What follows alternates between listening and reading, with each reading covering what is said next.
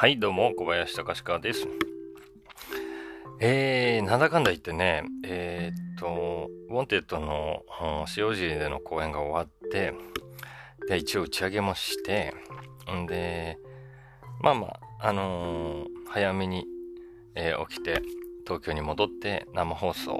神田神保町でやりましてっていう感じだったんですよね。だからその、金曜日長野入りしてから、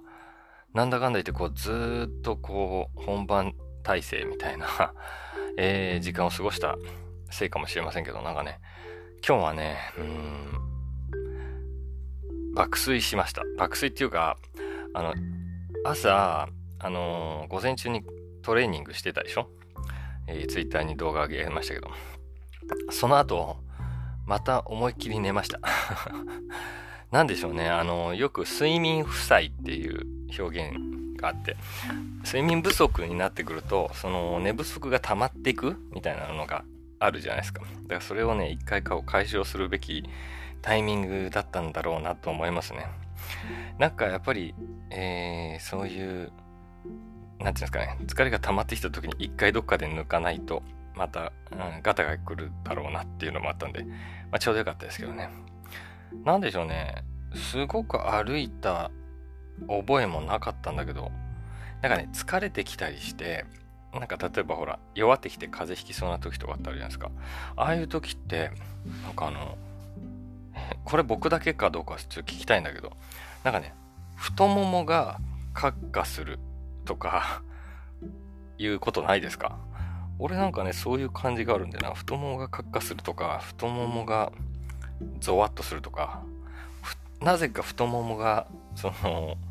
その知らせてくれるみたいな、よくわかりませんけどね。で、今日もなんかトレーニングの後に太ももがカッカして生きてたので、そのだるさを解消するために寝てたような感じもしますね。なんか不思議ですけど。まあなんだかんだ言って昨日も神保町うろうろしたりして結構歩いてたのかなそういうのもあるのかもしれませんけどね。特に今、あの季節の変わり目で気温が上がったり下がったりする時期なので、どっかでちゃんとね、あの体調を整える意識みたいなのを持った方がいいんだなっていうことを改めてね、思いました。えー今年はね、今週、まあ、今週末に大分に行ってきて、それでひとまず、えー一段落というような感じではありますので、えーそこまでをこう頑張って乗り切っていきたいなというふうに思っております。えーたまにはね、睡眠をなんかこう、まとめてギュッと取るみたいなことも。あの、睡眠負債は、その、寝だめっていうのはあんまりできないらしいんですけど、ただ、その負債が溜まったのをチャラにするっていうことはできるらしいんですね。今チャラにして、もっと寝たら、明日からあんまり寝なくてもいいってことはないんだそうですので、えー溜まってきた疲れを取るっていう時には、そういう使い方ができるんだということだと思います。えー皆さんも体調崩さないようにしてくださいね。結構周りでも風邪ひいたのにインフルエンザだのっていうのは聞き始めるタイミングですからね。えーなんとか免疫力高めに保っていきたいと思っております。そんなわけで、バイバイ。